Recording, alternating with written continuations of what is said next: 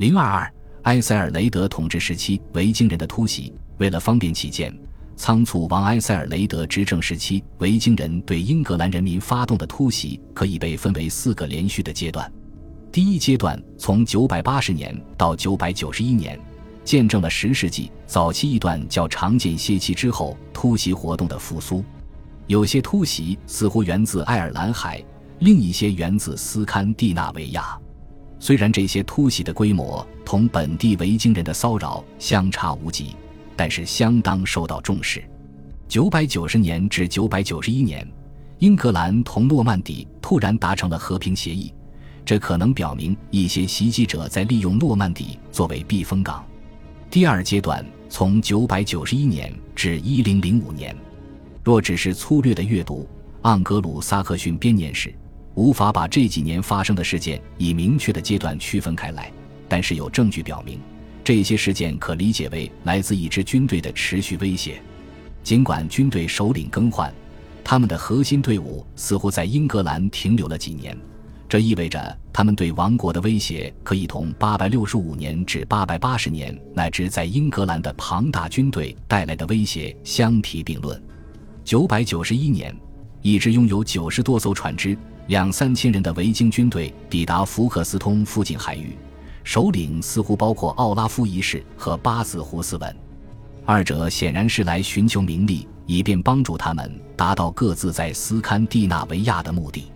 这支军队沿东南海岸线行进，在马尔登战役中击败英格兰军队，因为他们沿海岸造成了巨大恐慌。收到支付给他们的一万镑。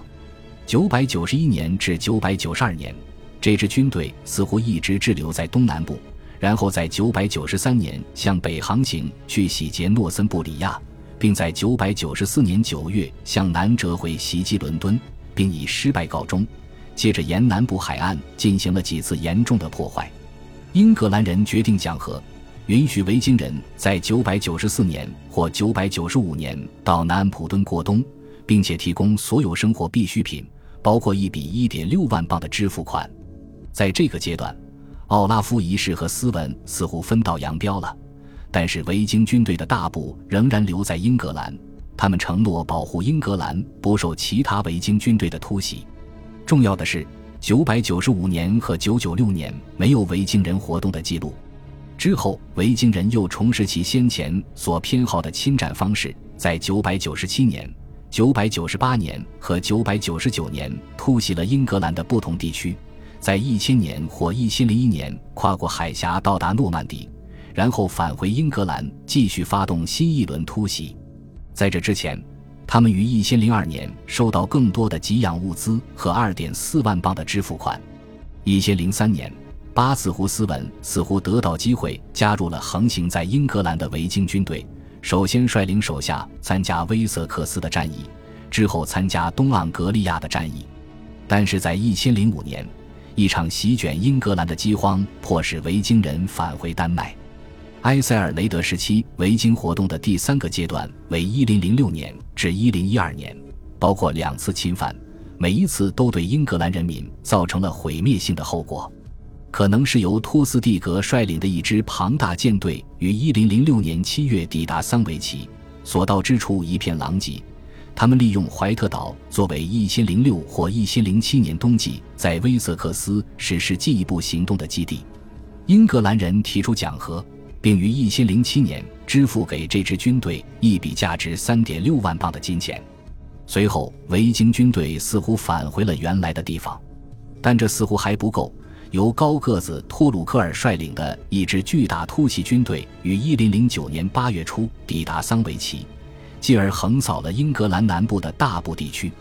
1011年的这次活动以围困坎特伯雷结束，大主教埃尔夫和亚克被捕，并于1012年4月19日在格林尼治殉教。之后，维京军队很快得到一笔价值4.8万镑的贡金，但军队很快就将这笔财富散尽。第四个阶段自1013年至1016年，同样英格兰经历了两次侵犯，每一次侵犯都毫无疑问的如预期那样，以维京人征服英格兰而结束。1013年夏季，丹麦国王巴子胡斯文带领丹麦舰队抵达桑维奇，之后立即北上前往丹麦区，也许期望能得到行动所需的支持和补给。结果没有让他失望，他又能够南下攻击，最终被接纳为全英格兰的国王。埃塞尔雷德被迫于1013至1014年到诺曼底短暂流亡。1014年2月3日，胡子斯文死后，他的儿子克努特继续同丹麦军队在丹麦区的中心滞留了一段时间，但是他很快被国王埃塞尔雷德赶走，返回丹麦。克努特既不想被他父亲比下去。又急于超越他的哥哥，他于一千零一十五年率领舰队抵达桑维奇，立即采用了与他父亲两年前不一样的战略。他向西航行，在圣诞节期间洗劫威塞克斯，然后深入中西部。一零一六年开始几个月，克努特向东、向北稳步推进，进入丹麦区，最远到达约克。之后，他们向南返回，准备攻击伦敦。盎格鲁撒克逊编年史。记录了后面的战役。埃塞尔雷德死后，铁甲王埃德蒙精心策划的奋勇抵抗，以及1016年11月30日埃德蒙死后克努特登基的情况。为了解维京人突袭对于埃塞尔雷德统治时期历史进程的影响，我们有必要将每个活动时期与同时期英格兰国内政局的变化联系起来。人们可能会说，这没有什么启发作用。我们有充足的理由为眼前的研究目的而将注意力集中在英国人对于维京威胁的几种反应，但是对于以下问题，我们还不能基于下结论：这些反应如何反映出国王和谋士的无能，英格兰首领们在有效抵抗方面的无力，当时的社会政治局势或丹麦人的强大。埃塞尔雷德统治时期，英格兰防御战略中最独特的一面，源自991年英格兰在马尔登战役中失败的直接后果，表现在向991年至1012年活跃在英格兰的维京军队连续支付贡金。这一政策被伊埃弗里曼指责为指望依靠黄金来代替兵器，并相信那些从不守信用的野蛮人，这是愚蠢致命的制度。即便如此。共金的数目还是节节攀升，从一万镑增长到四点八万镑。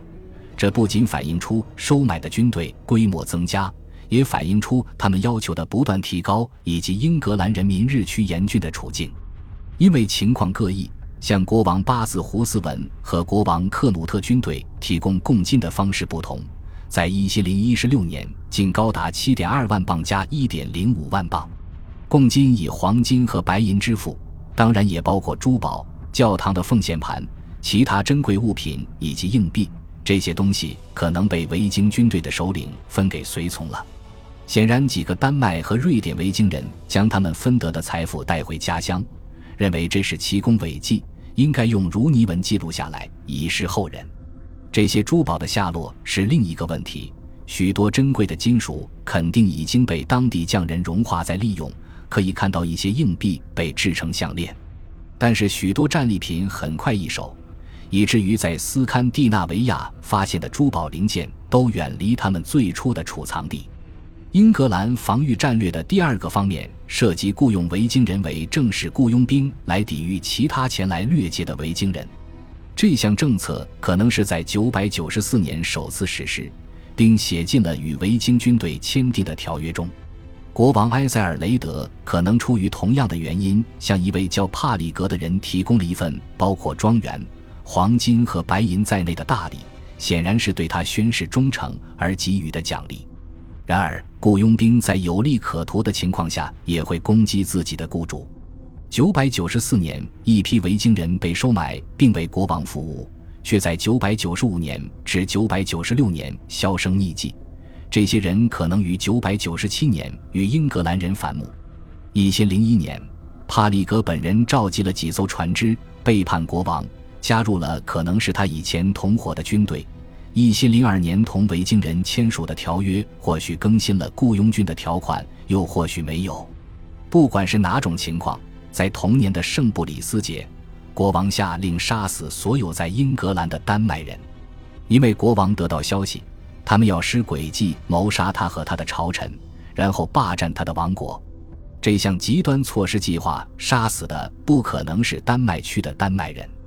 一千零四年的一份宪章提到了国王的法令：所有在这个岛上出现的丹麦人，就像麦田中的杂草一样出现，都应该被灭绝。这非常合理，因为这份宪章表明了对居住在牛津的丹麦人采取的措施。我们可以假设，这些有意消除的对象是雇佣兵的残部，或是已经支付或接受补给，但是停留时间过长、令人生厌的军队成员。所谓的圣布里斯节大屠杀是一场残酷的行动，但是鉴于前些年丹麦人的活动以及他们的阴谋，不难理解国王宫廷和英格兰人民反丹麦情绪的力量。十年之后的一千零一十二年。雇佣兵政策被重新采纳，四十五艘船只来到国王的宫廷，向国王承诺保卫这个国家。国王负责提供衣食。显然，国王于一零一十二年开始实行被称为军税的土地年税制度，主要用于支付丹麦雇佣兵。尽管据说一零五十一年军队税被废除，政治局势的变化又使得这项赋税被恢复。这笔税款后来被称作丹麦金。一零一三年至一零一四年间，托鲁克尔的雇佣军对国王埃塞尔雷德表现出极度的忠诚，在抵抗八字胡斯文的军队中尤其如此。但是斯文死后，效忠的矛盾浮出水面，使得局势日趋复杂。一零一五年，这支军队的余部似乎投靠了克努特。恭喜你又听完三集，欢迎点赞留言。关注主播，主页有更多精彩内容。